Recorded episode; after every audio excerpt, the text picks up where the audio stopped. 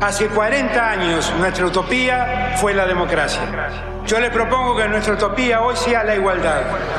No, la Argentina hoy está a la deriva, tratando de tapar parches. Vamos a hablar clarito. Hay proscripción. La grieta famosa, que es un invento de la política para generar odio y desde ahí conseguir más votos. Vas a meter preso a Videla.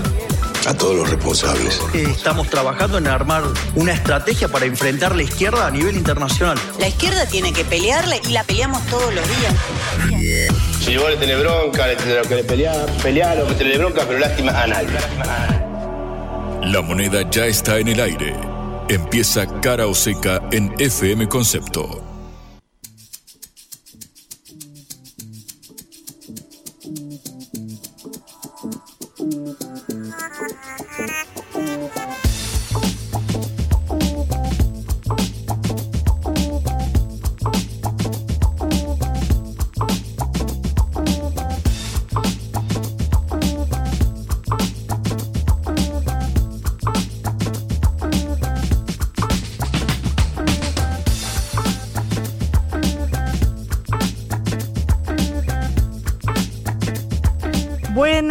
Tardes, buena hora del regreso para todos en este comienzo de semana, lunes 18 de septiembre, cielo clarito, ya se llega la primavera. Los saluda Patricia Lee en esta producción de Sputnik Cara o Seca y me acompaña Juan Lemán. ¿Cómo estás, Juan? Qué linda remera. Muy buenas tardes, Patri. Efectivamente, estamos como el Yin y el Yang. Vos de blanco, yo de negro. Pero claro, la mía es una remera particular porque dice 122 minutos 43 segundos. Y vos te estarás preguntando, ¿a qué se refiere?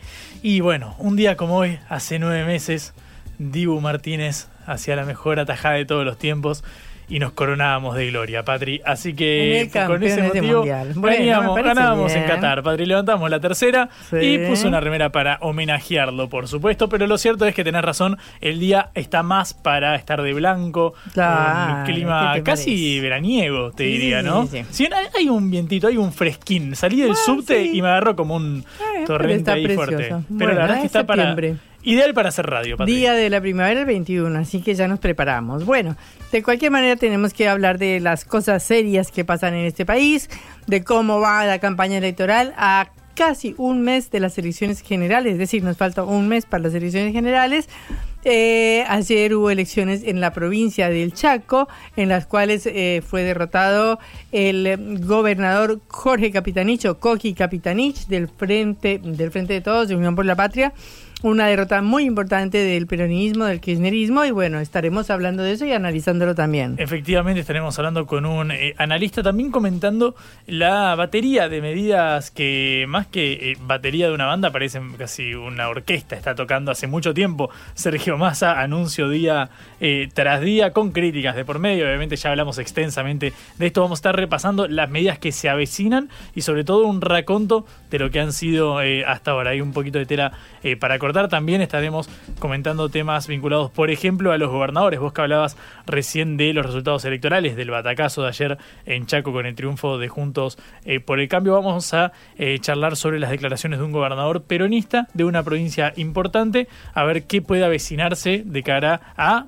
una potencial, por ejemplo, derrota en octubre, qué escenario vendría, o en caso de una victoria, cómo se reacomodaría el tablero. La verdad es que la toda la, la, partida está todavía abierta. Bueno. Eh, y después hablaremos, como siempre, cruzando el charco a un lugar muy, muy, muy que le está pasando muy mal en este momento, que es la isla de Lampedusa en Italia con la llegada de inmigrantes. Es un programa bastante completo, sobre todo en agenda nacional, pero internacional también, por supuesto, este yo para tocar con pinzas. Empezamos nuestro programa.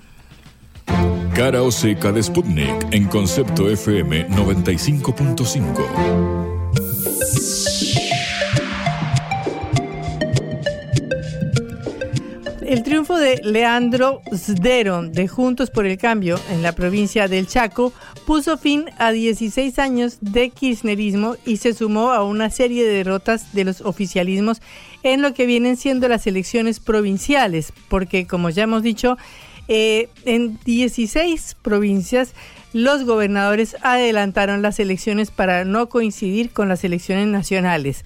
Este era un deseo de lograr salvar las papas en sus provincias y sus propias gobiernos o gobernaciones, y separarlos de la elección general que como vimos parece en tijera, porque realmente no parecen en absolutamente nada los resultados de lo que fueron las elecciones nacionales, como fueron las primarias del 13 de agosto y las encuestas que van para el 22 de octubre de los resultados provinciales que se están viendo en todo lo que va del proceso electoral en el país en este año.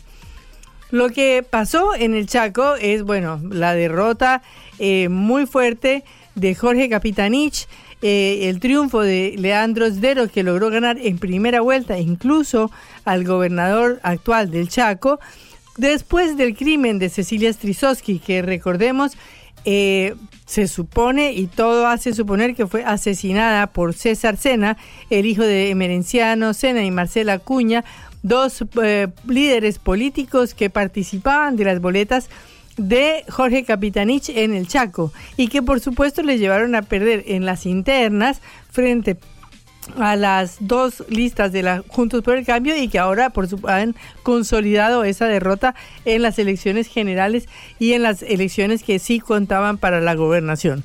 De manera que la derrota de Koki Capitanich, que además ha sido muy cercano a Cristina Kirchner, que fue eh, jefe de gobierno, jefe de gabinete de ministros también durante el gobierno de Cristina y que ha sido una de las líderes peronistas que más se destacaban a nivel nacional, es un nuevo golpe al peronismo en la previa de las elecciones generales y por supuesto un golpe a la campaña de Sergio Massa sin lugar a dudas, el ministro de Economía que también es candidato presidencial.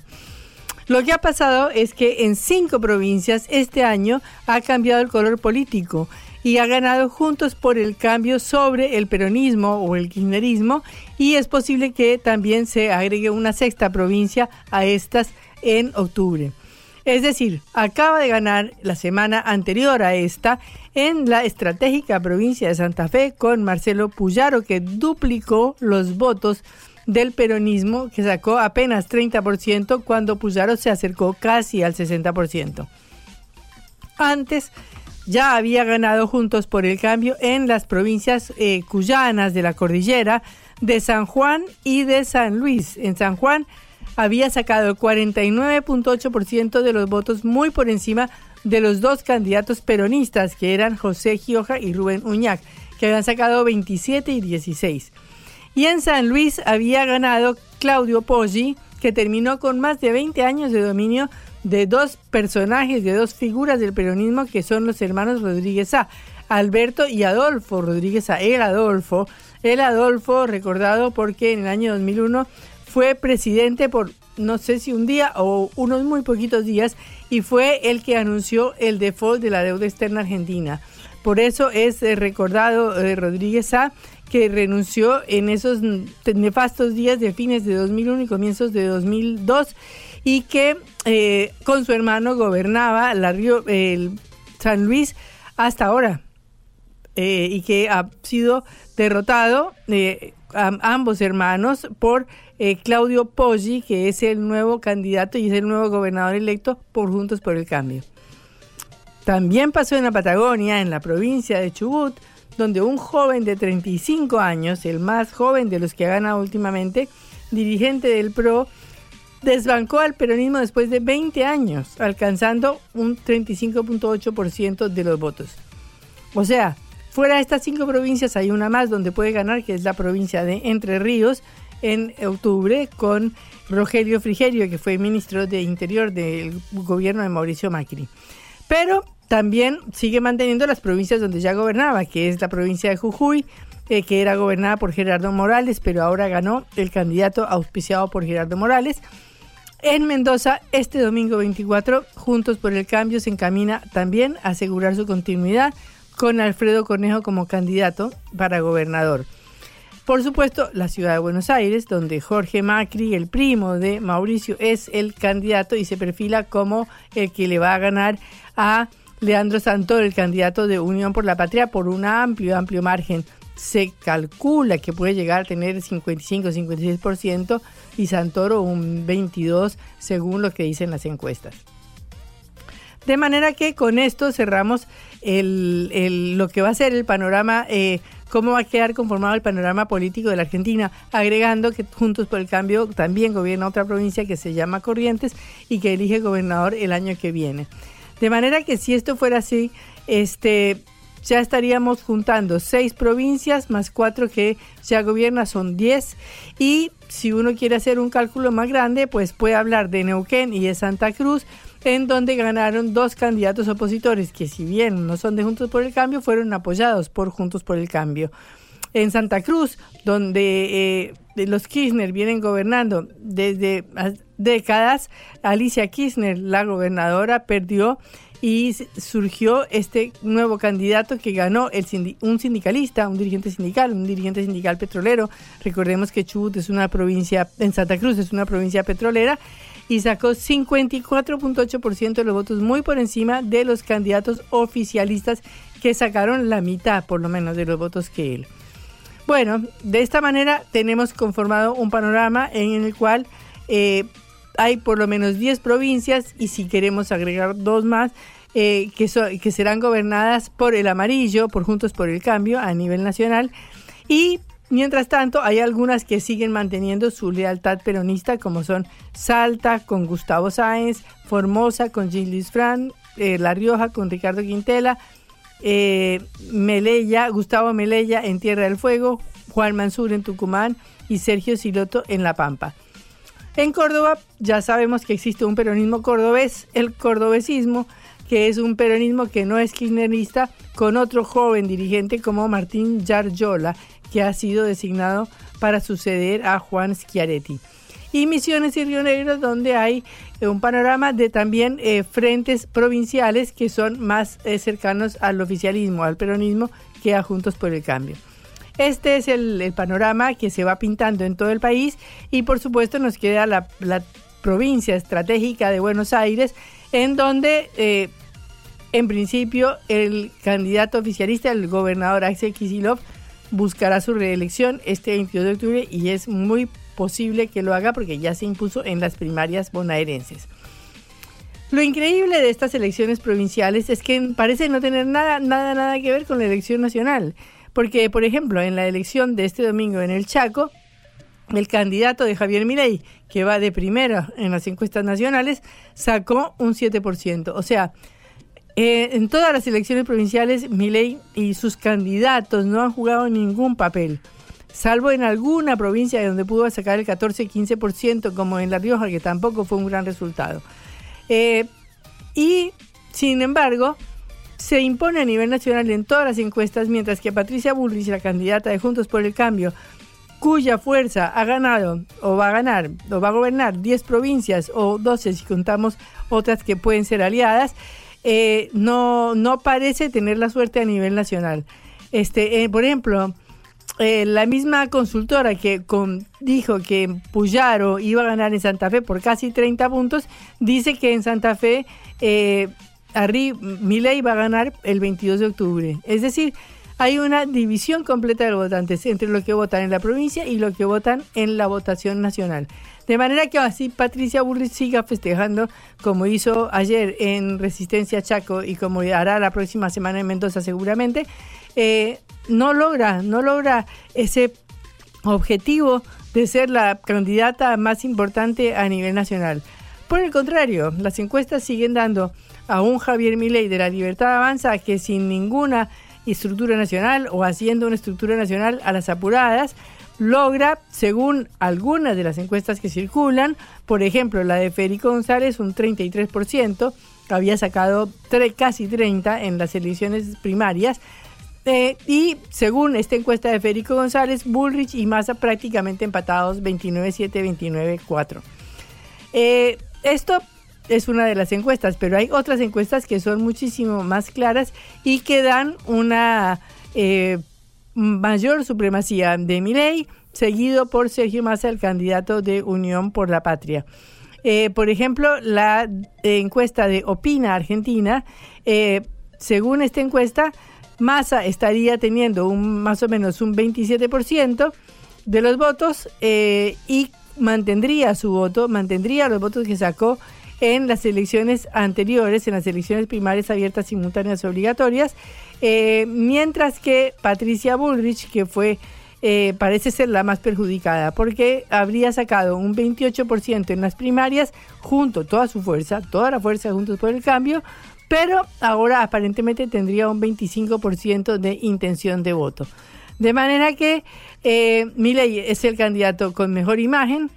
El de eh, Bullrich también tiene una buena imagen positiva y más el que menos tiene imagen positiva, pero de cualquier manera eh, Bullrich no aparece como llegando a un balotaje con Milley que sería su principal objetivo.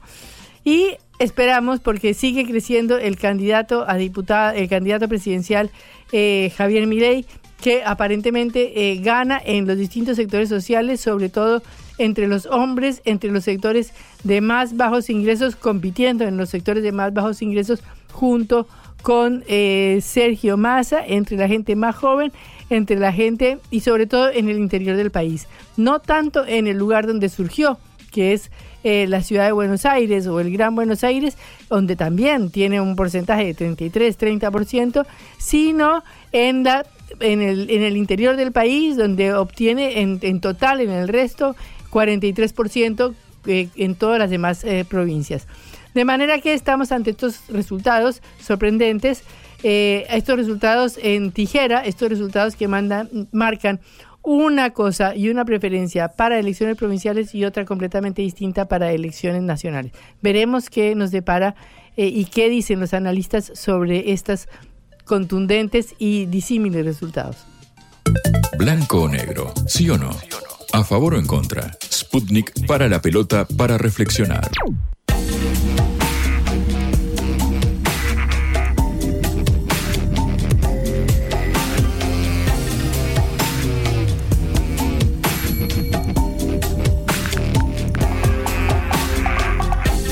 Tenemos en línea Facundo Cruz, analista político y miembro del Observatorio de Opinión Pública de la Universidad de Buenos Aires, para hablar precisamente de estos resultados. Facundo, te saluda Patricia y Juan Lesman desde Cara Seca. Un gusto. Hola Patricia y Juan, muchas gracias por el contacto, un placer. Bueno, Facundo, ¿cómo estás viendo estos resultados eh, provinciales? Comentábamos que hay una diferencia completa entre los resultados provinciales y las encuestas nacionales. Sí, bueno, eh, recién estaba escuchando en la, editorial de apertura y coincido mucho con, tu mirada. Eh, lo que nos está mostrando este proceso electoral, largo proceso electoral, pensemos que arrancamos en, bueno, febrero o marzo con las internas de, La Pampa eh, y todavía queda la elección nacional, este, primera vuelta, muy posiblemente balotage y algunas elecciones provinciales. Y todo este conjunto de elecciones nos muestra que el ciudadano, la ciudadana argentina argentina eh, pueden discriminar en cada elección a quién, a quién votar, a quién acompañar. Entonces, a nivel nacional pueden sentirse identificados con la propuesta de los liberales libertarios de Javier Milei, a nivel provincial, este, votar peronismo, votar cambiemismo votar alguna fuerza provincial. Eh, y el gobierno nacional puede tener un buen desempeño eh, en la elección primaria en provincias como Chaco, pero después en la elección provincial perderla, como ocurrió ayer eh, ayer domingo.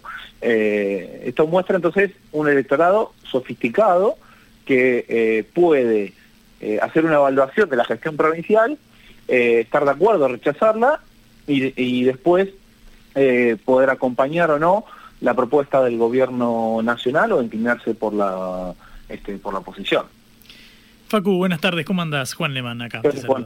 Em, me quedo con esto que, que, marcabas y te pregunto, si vemos ahora el, mapa, eh, notamos que bueno, hay cinco provincias peronistas que pasaron eh, a manos de la oposición de Juntos por el Cambio, la más, bueno, la más reciente, Chaco, en el día de, ayer. Ante un escenario de tanta paridad, donde hay prácticamente tres tercios, hay quienes hablan de cuatro tercios contando a los 10 millones de personas que no fueron a votar, pero si nos quedamos con los votos válidos, bueno, hay claramente eh, tres tercios. ¿Crees que puede servir como viento de cola?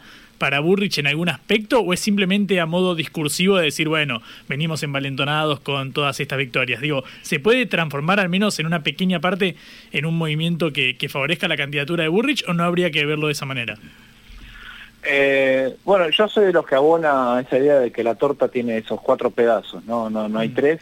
Por la sencilla razón de que, bueno, casi 10 millones y medio de votantes no, no concurrieron a las urnas y de hecho fue más la gente que no fue a votar que los que se inclinó por las primeras eh, opciones en términos individuales, ¿no? Entonces, ahí el ausente es un sujeto político que cobra, que cobra sentido y hay que prestarle atención.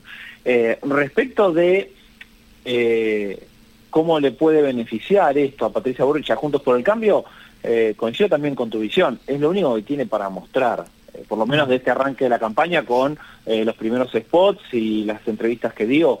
Eh, porque si Javier Milei es lo nuevo, lo novedoso, lo que viene a cambiar, que viene de afuera del sistema y va a modificar enteramente el sistema, y vaya uno a saber si el sistema lo va a querer él seguir sosteniendo como sistema o va a querer eh, desarmarlo. Eh, y si Sergio Massa tiene la gestión, las políticas públicas y los recursos del gobierno para este, ofrecer al, electorado como que esa sea su plataforma, a Patricia Burrich lo único, y a Juntos por Cambio lo único que le queda por ofrecer son las victorias en las provincias. Y le está costando también capitalizar eso. Por ejemplo, en Santa Fe, eh, Puyaro hizo una excelente elección, el radicalismo vuelve a sentar eh, a un gobernador propio que no sentaba desde la década del 60. Eh, ese Puyaro estuvo muy identificado con con Patricia Burrich, aunque Patricia Burrich jugó con Lozada, eh, fue el ministro de Seguridad, combatió el narcotráfico, coincidió con Patricia Burrich siendo ministra de Seguridad Nacional, y después de esa intensa primaria, este Burrich lo abrazó como el candidato propio eh, y, le, doblegó en votos al, peronismo prácticamente. Ahora, en esa en la elección primaria, Javier Milei tuvo mejor desempeño en Santa Fe que lo que tuvo Juntos por el Cambio. Eh, entonces ahí es donde parece que esa no hay, una, no hay una conversión del electorado a, bueno, si apoyamos al, al, votante provincial cambiemita, hay que también apoyar al votante, eh, perdón, al, si el votante eh, provincial define apoyar a las candidaturas cambiemitas en el distrito, después no necesariamente acompaña a las candidaturas nacionales cambiemitas también. Ahí esa transferencia no se produce, pero igual a Burrich es lo, lo único como que le queda para sostener eh, y tener, tener como un, capital político para mostrar. ¿no? Si nosotros mm. tienen los otros capitales políticos, lo que le queda, cambiemos, es eso. Y en el caso de, de, Massa y lo que sucede en el oficialismo, porque lo cierto es que pareciera ser casi el único vocero de su campaña. Ahora vemos que hay gobernadores empezando a activar eh, de a poco en lo, en lo discursivo y parte de, su gabinete, Guillermo Michel, por decir uno de los más eh, renombrados que empezó a hablar en estos días, el titular de, de la aduana. Em, pero en el caso, por ejemplo, de Cristina Fernández de Kirchner, Máximo Kirchner, ¿cómo crees que pueden jugar estos, estos personajes, eh, estas figuras, para fortalecer la campaña de, de Massa y para vos alcanza con las medidas que está llevando a cabo, que parecieran bastante variopintas, tanto para los de la pirámide, el más alto eslabón de la pirámide salarial con el tema ganancias, como mm. para los más postergados con el tema de los alimentos, por ejemplo? Mm. Eh, si, si, va a alcanzar o no, creo que lo vamos a ver en las próximas dos semanas. Ahí si ya empiezan, hay algunos sondeos que están está hablando de un, eventual crecimiento de masa en la, en la carrera por primer lugar con, contra Javier Milei y que queda más relegada Patricia Bullrich. Pero en las próximas dos semanas los sondeos los van a capturar de una manera más, eh, más clara, me, parece, porque recién se están terminando de aplicar las primeras medidas, hoy empieza a correr el reintegro del IVA, eh, para eso va a haber tiempo, pero ya digo, hay números que circulan que, que muestran que se, se, estaría acercando y va a ser un juego este, bien peleado. Eh, eso entonces da la pauta de que eh, si ya hubo una elección que fue cerrada en la primera vuelta, en la, primaria, en la primera vuelta va a ser eh, muy cerrada y en el balotaje posiblemente también. estemos ante una elección tan peleada, puede ser que sea una elección tan peleada como la del 2015.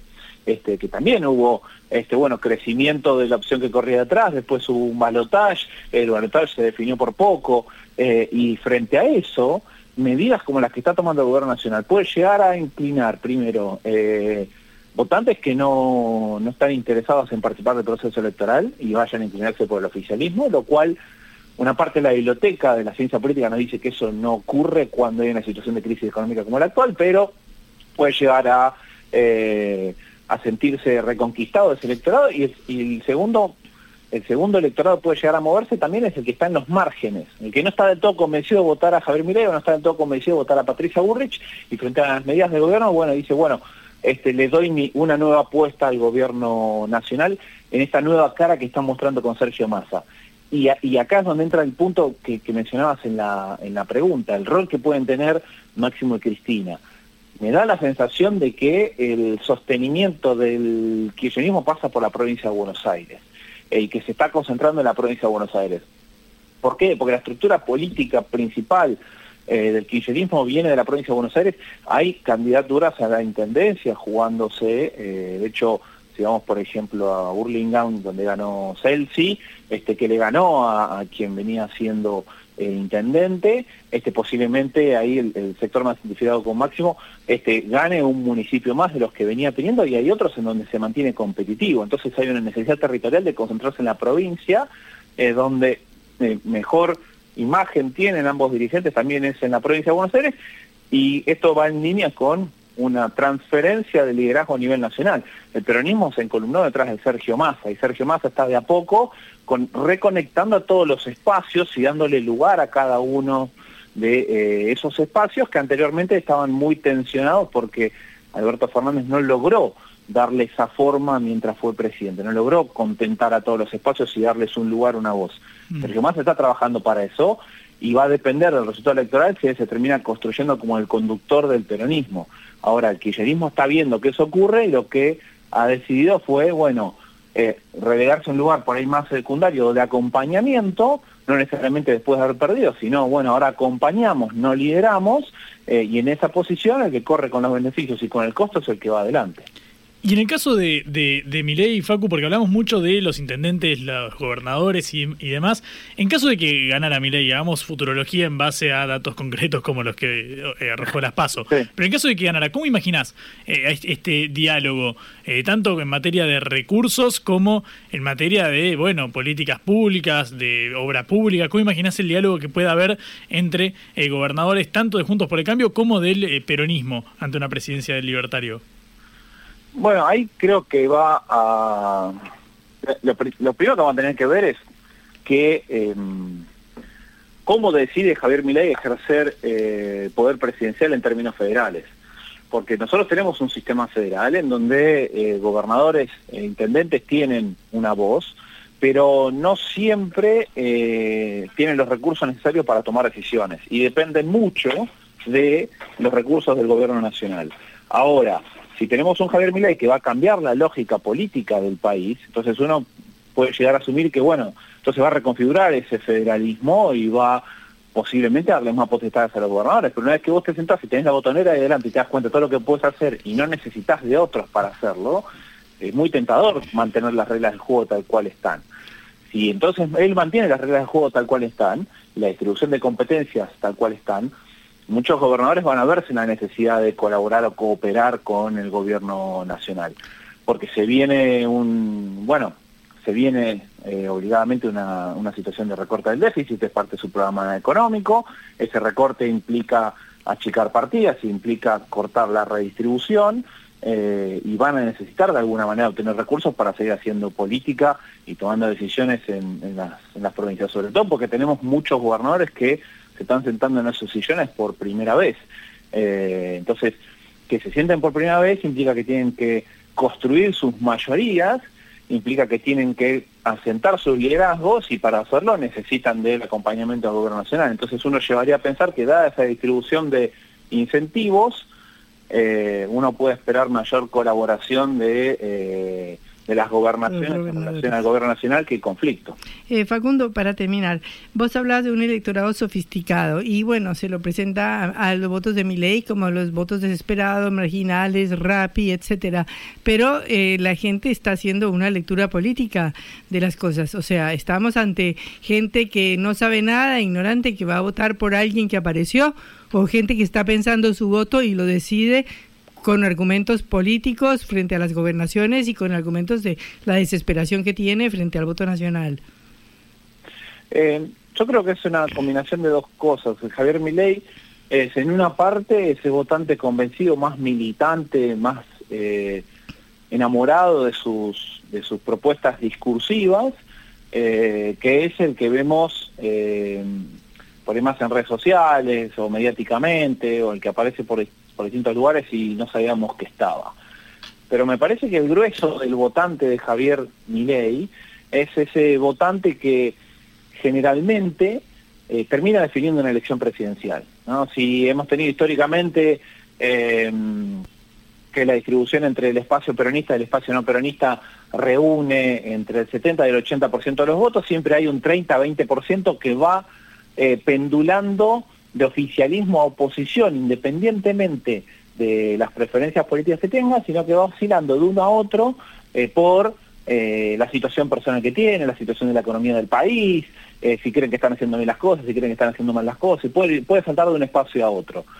Ese votante es el que terminó definiendo la elección para Mauricio Macri en 2015, es el que termina definiendo la elección en favor del peronismo del Frente de Todos en 2019 y muy posiblemente ahora es el que, eh, muy desencantado con los dos gobiernos anteriores, vean una nueva figura, alguien que independientemente de las posturas sobreideologizadas que tiene, eh, pueda eh, venir a corregir la situación actual con soluciones este, mágicas. Eh, me parece que ahí es donde él está capturando este, mucho, mucho apoyo. Esto igual es algo que requiere más estudio, no es una eh, impresión que tengo yo este, y que requiere trabajo más, más detallado, pero huelo que puede venir por ahí. Bueno, muchísimas gracias Facundo por estos minutos en Cara Oseca. Hasta luego. Hasta luego, hasta la próxima. Un abrazo. Eh, Facundo Cruz, analista de la Universidad de Buenos Aires, sobre las encuestas y posibilidades de los candidatos. En la vida hay que elegir. Cara o seca.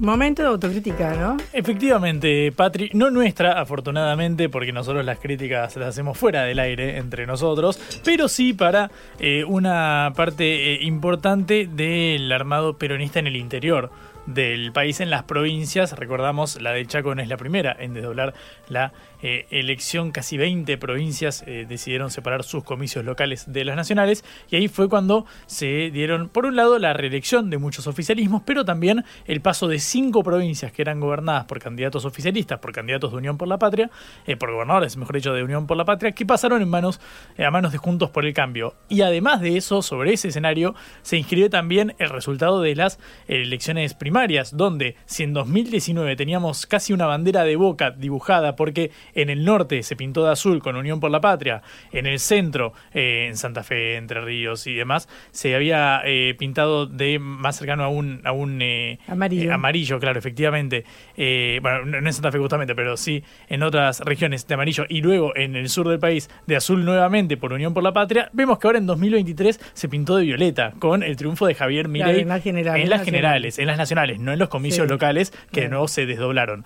Entonces llegó la hora de escuchar a ver qué decían los dirigentes de las provincias. Y quien habló fue Ricardo Quintela, gobernador de la provincia de La Rioja, gobernador peronista, que se refirió justamente a esta palabra que mencionaste, la autocrítica. Lo hizo en diálogo con eh, Nacional Rock y esto decía el gobernador. La verdad que nosotros también nos sorprendió, nosotros también nos sorprendió, por eso muchos los gobernadores nos quedamos como quien dice dormido, puesto de que por inercia creíamos que se ganaba, pero la verdad que no, hemos puesto todo lo que tenemos que poner, ahora sí se está trabajando fuertemente, obviamente en una sociedad, digamos, hay ciertos sectores que están escépticos, pero gracias a Dios, digamos, todos están analizando y evaluando las distintas propuestas y las distintas acciones que está tomando el gobierno, el gobierno nacional y evaluándolo positivamente nos dormimos. Esa expresión utilizó eh, Quinter, el gobernador de La Rioja. Claro, ahora pusieron toda la carne al asador. Recordamos, Sergio Massa, el ministro de Economía, el candidato eh, presidencial del oficialismo, estuvo en la provincia de Tucumán para en el norte del país relanzar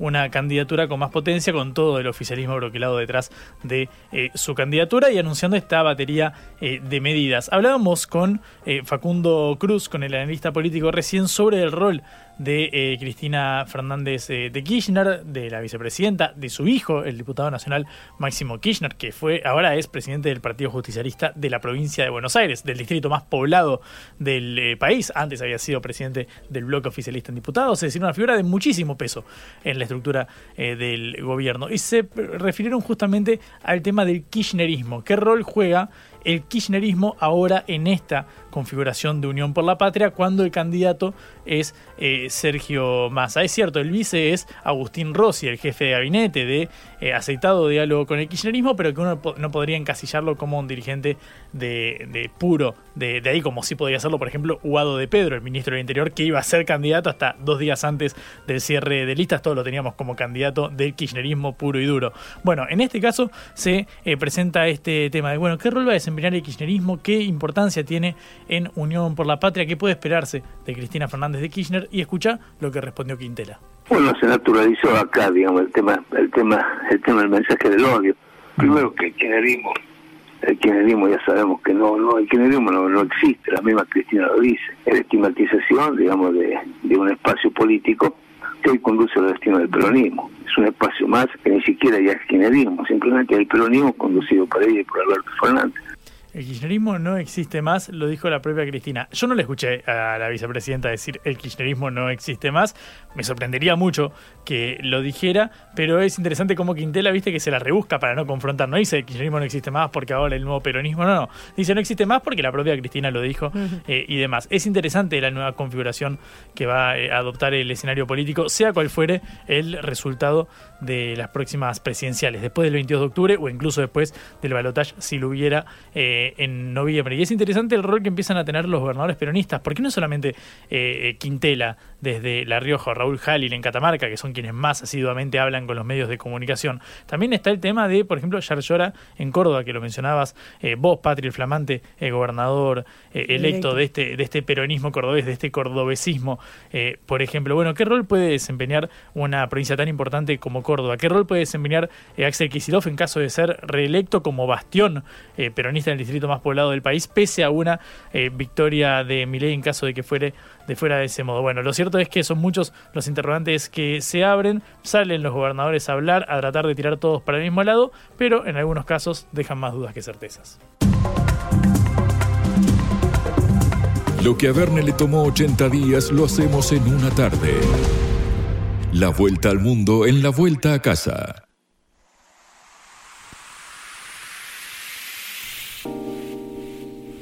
Italia vive una de las peores crisis de migrantes de los últimos años. En pocas horas han llegado miles, miles de migrantes a la isla de Lampedusa. Perdón. Más de 7.000 inmigrantes arribaron desde el norte de África en tan solo 48 horas. En un solo día llegaron 5.000. Y en, una, en esta pequeña isla que está a 150 kilómetros de las costas de Túnez, viven 6.000 habitantes, por lo cual la llegada de los inmigrantes ha colapsado todos los servicios locales. Se calcula que este año han llegado 124 mil personas a Italia a través del mar Mediterráneo, el doble que, el mismo que en el mismo periodo del año pasado. Es decir, una cifra descomunal para un país eh, que tiene que hacerse cargo de todos estos inmigrantes y para una isla que es el centro de recepción de todas estas personas que están viajando, atravesando y arriesgando su vida en el agua del Mediterráneo. Porque se dice, según la ACNUR, que ya han muerto 2.375 personas cruzando el mar, una de las cifras más terribles de los últimos años. Por eso la presidenta de la Comisión Europea, Ursula von der Leyen, estuvo eh, ayer domingo con Giorgia Meloni, la primer ministro italiana, en eh, Lampedusa y presentó un plan de 10 puntos para ayudar a manejar la crisis de la migración y para que Europa le tire una ayuda a quien está en este momento sufriendo este, esta crisis humanitaria y esta crisis de los migrantes que hasta ahora afecta fundamentalmente al país eh, de la bota a Italia. Estamos en línea con Gian Sandro Merli, periodista de Il Manifesto Especiado en Migraciones. Gian Sandro, un gusto saludarlo. Patricia y Juan Lehmann desde Buenos Aires. Buenas tardes. ¿Qué tal? Eh, Gian Sandro, bueno, ¿cuál es la situación que se está viviendo en este momento en Lampedusa?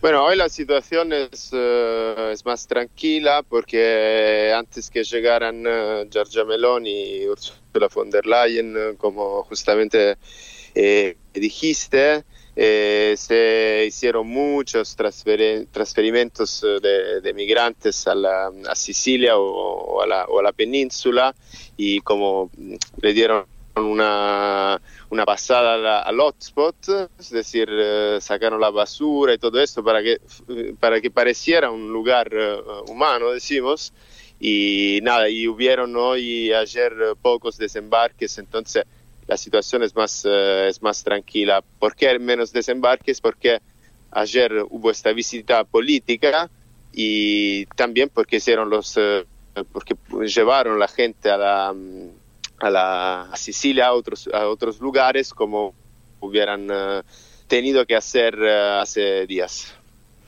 ¿Y eh, esto cómo está afectando la situación política en Italia, no? Como una ministra, como primera ministra como Giorgia Meloni, que pide más a Europa y que ha hecho una campaña en contra, digamos, de este desaforado ingreso de inmigrantes.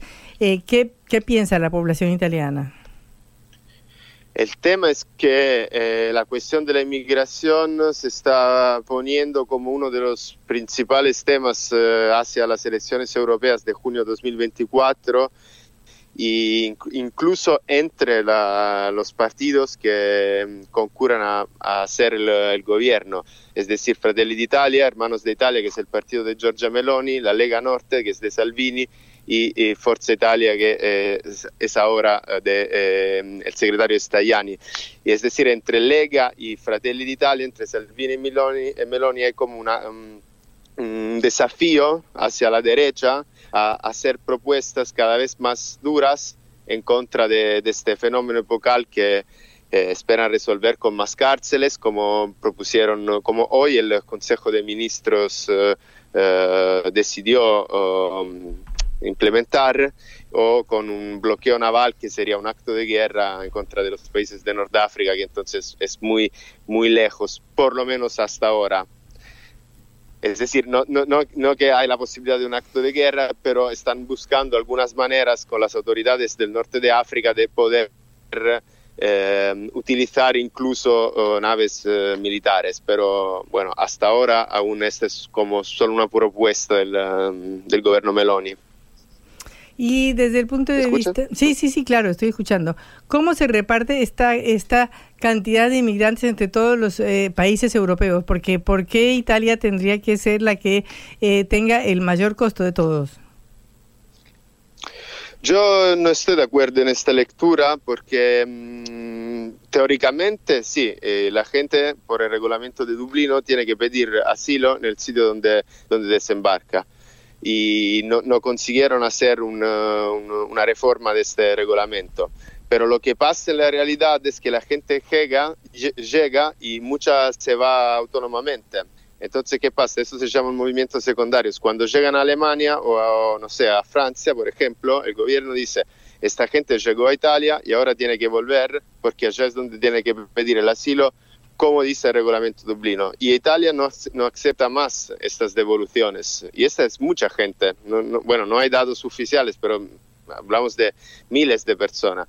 Es decir, Italia es un país en crisis demográfica donde los que llegan, muchos se van, porque y no me parece que estos números son uh, tan, uh, tan grandes para justificar una crisis. Lo que, lo que sí es una crisis es si toda esta gente llega a Lampedusa. Esto está claro, porque Lampedusa tiene 20 kilómetros cuadrados y como han bien dicho, 6.000 habitantes. Pero ¿por qué todos llegan a Lampedusa? Porque el gobierno italiano no quiere hacer una, una misión de rescate en la mar como hubo, por ejemplo, en 2013, en 2014, y entonces toda la gente, su única destinación posible es esta pequeña isla, y ahí sí se, se genera una crisis. O sea que Italia, en realidad, digamos, a pesar de este, eh, digamos, de la crisis de Lampedusa, podría eh, hacerse cargo o podría beneficiarse incluso de los inmigrantes que vienen de, de África. Claro, claro.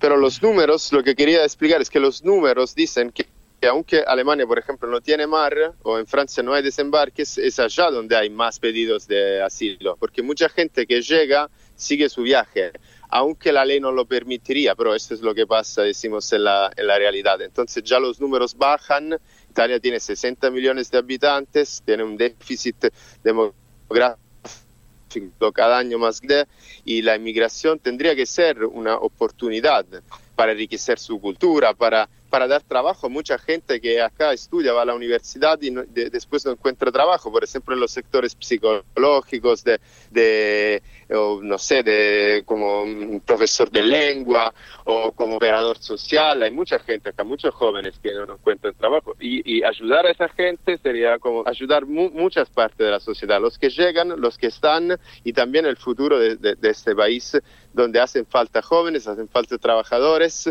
y pero a mí, a mí me parece que el gobierno está Hola. mismos ah. discursos con los que en los últimos 20 años alimentó campañas uh, racistas y contra los inmigrantes y sigue con esta en este camino y también las medidas que, que tomó hoy el Consejo de Ministros y, y que quieren tomar en los próximos días uh, son coherentes decimos con esta con esta posición. Bueno, muchísimas gracias, eh, Sandro, por esta comunicación desde Italia. Hasta luego. De nada, hasta luego. Era Sandro Merli, periodista italiano de Il Manifesto especializado en migraciones.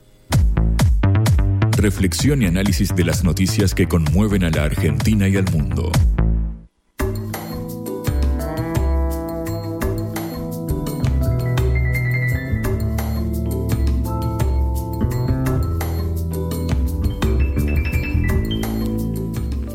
Nuevas medidas del gobierno o nuevas medidas electorales, como uno quiera llamarlo. Efectivamente, Patria, esto es lo que sucede cuando el ministro de Economía es también eh, candidato. Efectivamente, eh, Sergio Massa anunció ayer un bono de 45 mil pesos para jubilados y eh, pensionados. Va a entregarse en tres cuotas de 15 mil, ahora el próximo mes y el siguiente, en octubre, noviembre y diciembre. Y esto está focalizado para jubilados eh, eh, afiliados al PAMI, hay que remarcar esto, eh, con haberes que no superen una jubilación y media. La jubilación ahora es de 120 mil pesos, 110 mil pesos ronda, con lo cual las jubilaciones que no estén por encima de los 170 mil pesos aproximadamente van a poder recibir este este bono de tres cuotas de 15 mil pesos sucesivamente. Recordamos que sobre la, la jubilación mínima, el haber mínimo, se monta ya el bono de 37 mil pesos anunciado eh, previamente, porque bueno, para compensar la diferencia entre lo que eh,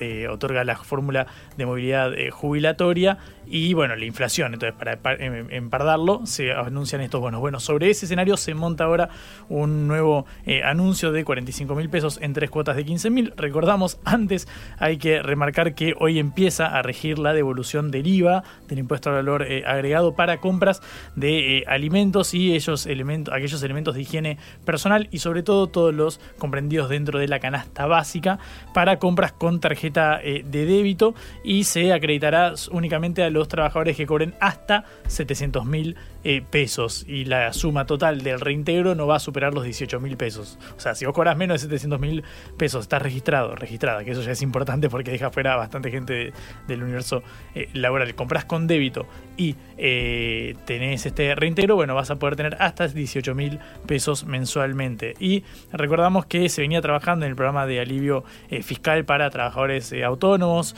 de menores ingresos, como por ejemplo una reducción del porcentaje de retención del impuesto a las ganancias o por ejemplo el diferimiento del pago justamente del IVA y los aportes mensuales sobre todo en el último trimestre, entre octubre, noviembre eh, y diciembre. Obviamente todo esto marcando que la primera de todas las medidas fue eh, la eliminación de la cuarta categoría de ganancias para los trabajadores que cobran eh, hasta 1.770.000 pesos. Eso por un lado.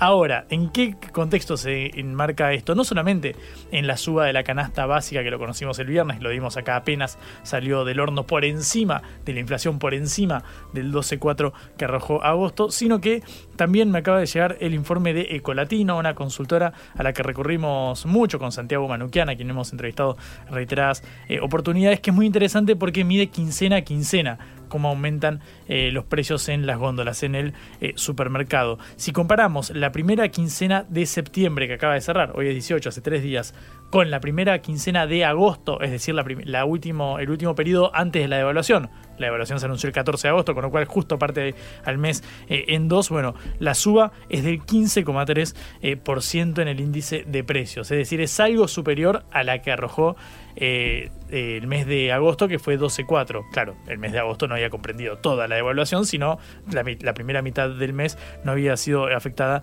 por ella. Bueno, ¿qué me están diciendo acá de Ecolatina? Que se espera una moderación en la velocidad de este aumento para que se sitúe cerca del 11%, es decir, algo menos que lo que fue la inflación de agosto. Habrá que ver si esto se compensa con nuevas medidas. Obviamente lo anunciado es para tratar de equiparar aquella, los efectos de aquella devaluación, pero bueno, en caso de que la inflación se mantenga en niveles altos, habrá que ver si eh, se mantiene esto. También habrá que ver qué pasa con el tipo de cambio. Recordamos hasta octubre, más había dicho, se queda fijo después de esta devaluación del 20%. Claro, el tema es los últimos 2-3 meses del año que va a suceder ante un escenario de sorpresa electoral, como todo parece indicar que nos encaminamos hacia ello. Bueno, estos son los datos de la jornada, no solamente las medidas, sino también el alza en los precios. Sí, sobre todo que eh, si el dólar se mantiene fijo y los precios siguen aumentando a ritmo de 10-12% mensual, el valor en dólares de todo se va encareciendo con salarios que no están aumentando al mismo nivel. Claro, hay que ver qué pasa con las paritarias y además uno cuando uno habla con los especialistas, con los economistas, justamente lo que dicen es que la mala señal de la devaluación no fue obviamente que, repercutir en la góndola, porque eso era previsible, porque el tipo de cambio es un instrumento muy sensible para generar eh, variaciones en los precios, sino que después de la eh, corrección del tipo de cambio, el dólar blue no se mantuvo estable. No es que se achicó la brecha cambiaria, sino que también saltó el dólar blue, generando más presiones para más devaluación. Veníamos de una brecha del 100%, devaluaste casi 20% y la brecha se mantiene en 100%. ¿Cuál es el punto de, de freno entonces? Digo, ¿cuál va a ser el punto de equilibrio si la referencia de techo sigue subiendo? Bueno, este es el gran desafío para el candidato. Y mientras tanto, están discutiendo en el Congreso el proyecto de ley que elimina la cuarta categoría de ganancias, ¿no? Efectivamente, bueno, nosotros habíamos contado, Juntos por el Cambio se había mostrado, eh, manifestado en contra de, esta medida, si bien recordamos rápidamente, Cristian Ritondo, una de las figuras de mayor peso en la coalición eh, opositora, había dicho que venga el proyecto ministro que nosotros se lo aprobamos, qué esperan para mandarlo, habían dicho las principales figuras de la oposición que en este momento parecen manifestarse en contra diciendo, miren, están generando un agujero fiscal porque están generándole una exención de pago eh, impositivo a un sector de la sociedad que lo va a terminar bancando en los 40 millones de argentinos restantes. Mencionan recurrentemente la palabra hiperinflación. Dicen, nos están llevando a una hiperinflación por la emisión monetaria que habrá que eh, desarrollar para eh, mantener, el, para saldar justamente este, esta merma en la recaudación que genere el hecho de que se le reduzcan los impuestos a un sector del tope, digamos, de la pirámide salarial, porque que gana un millón quinientos mil pesos no es particularmente un sector muy, muy, muy postergado, al menos en términos del empleo en blanco formal. El resto de los trabajadores, los que están muy, muy, muy por debajo de eso, no ven ninguna recomposición ni ningún consuelo en sus salarios como lo están recibiendo estos sectores. Y hay que comparar cuánto se ahorra el que cobra 1.500.000 pesos y cuánto se ahorra el que le devuelven 18.000 pesos de IVA, por ejemplo. Por eso son 18.000 pesos más sumando, por ejemplo, los 30.000 pesos anunciados el día a, a posteriori después de de la devaluación, las dos cuotas de 30 mil pesos a costa de paritarias. Bueno, ahí marca una diferencia muy clara entre los beneficios a uno y a otro sector. Siempre hablando en este caso de los trabajadores formales, hay que remarcarlo. También hubo medidas para informales y ahora se están preparando justamente las medidas para los trabajadores autónomos, que bueno, los monotributristes, como se dice comúnmente. Bueno, hemos llegado al final de nuestro programa. Los esperamos mañana, martes 19 de septiembre, faltando dos días para el día de la primavera, para que cambie eh, la estación y empecemos a tener cada vez más sol y nos acerquemos al verano que tanto le gusta a Juan. Por ahora nos despedimos. Nos pueden escuchar otra vez por sputniknews.lat. Y hablando de primavera, vamos a tirarnos flores entre nosotros. En primer lugar, a Celeste Vázquez, nuestra operadora, Augusto Macías, el productor a cargo de este envío, Patricia Lee y Juan Leman de este lado del micrófono. Hasta luego. Chao. Vamos a hablar clarito. La guerra contra las drogas ha fracasado. Se ha producido un genocidio en mi continente.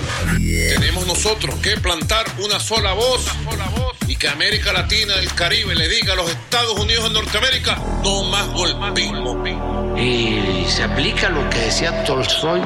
Un gobierno que no procura la justicia no es más que una banda de malhechores. Qué cosa rara que diga gracias a la vida a pesar del dolor, porque mi hija dio la vida sabiendo que había que cambiar. La vi ahí que, que brillaba, que sobresaltaba en ese estadio hermoso y no lo pensé y, y la fui a besar. La vida está llena de tropezones y de fracasos, pero es hermosa. Cara o seca.